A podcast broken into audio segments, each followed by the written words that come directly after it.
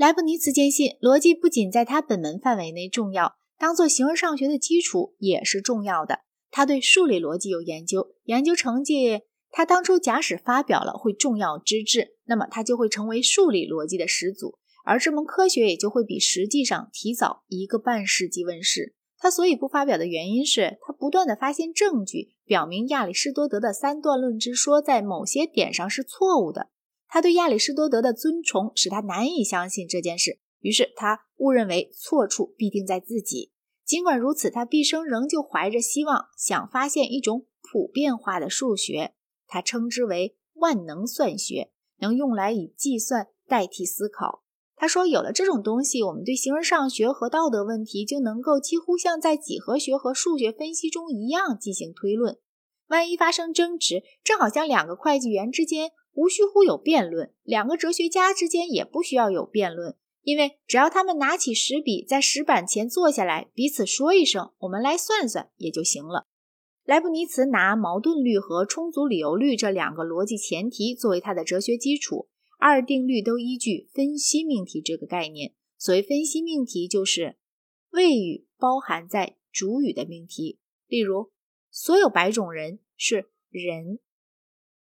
矛盾律说一切分析命题皆真。充足理由律说，所有真命题是分析命题。这话甚至对必须看成是关于事实问题的经验命题也适用。如果我做一次旅行，我的概念必定自永久的往昔已经包含这次旅行的概念，后者是我的谓语。我们可以说，一个具有个体性的实体及完全的有，它的本性就是有一个这样完全的概念。它足以包含这概念作为属性而归的那个主语的所有谓语，并且足以使这些谓语由它推得出来。例如，国王这个性质是属于亚历山大大帝的。如果把它从主语抽离开，对表示某个人来讲就不够确定，而且不包含某一主语的其他性质，也并不包含这位君主的概念所含有的一切。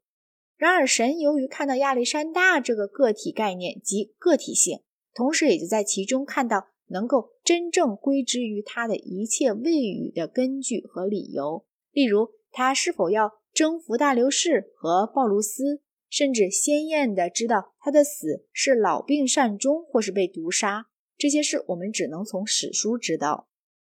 关于他的形而上学的基础，在给阿尔诺的一封信里有一段最明确的申述。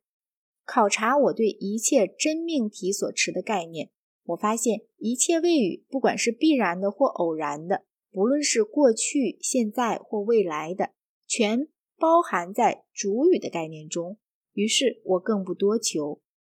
真命题非常重要，值得完全确立，因为由此可知，每个灵魂自成一个世界，与神以外的其他一切事物隔绝独立。它不仅是永生的。还可以说是无感觉的，但他在自己的实体中保留下他所遭的所有事情的痕迹。他然后说明实体彼此不起作用，但是通过各从自己的立足点反映宇宙而取得一致。所以无从有相互作用，是因为关于各个主语发生的一切事情是他自己的概念的一部分。只要这实体存在，便永久决定了。这个体系显然和斯宾诺莎的体系同样带决定论性质。阿尔诺对斯宾诺莎说过的这句话表示憎恶：关于个人的个体概念，把凡是对此人会发生的一切事情一举包括无疑。这种见解与基督教的有关罪和自由意志的教义分明不能相容。莱布尼茨发觉他遭到阿尔诺的白眼对待，于是小心避免的让他公开。确实，对于人类来讲，由逻辑认识到的真理和由经验认识到的真理是有区别的，这种区别出在两方面：第一，尽管亚当遭遇的一切事情可由他的概念推出来，但是假如亚当存在，我们凭经验才能够发现它存在；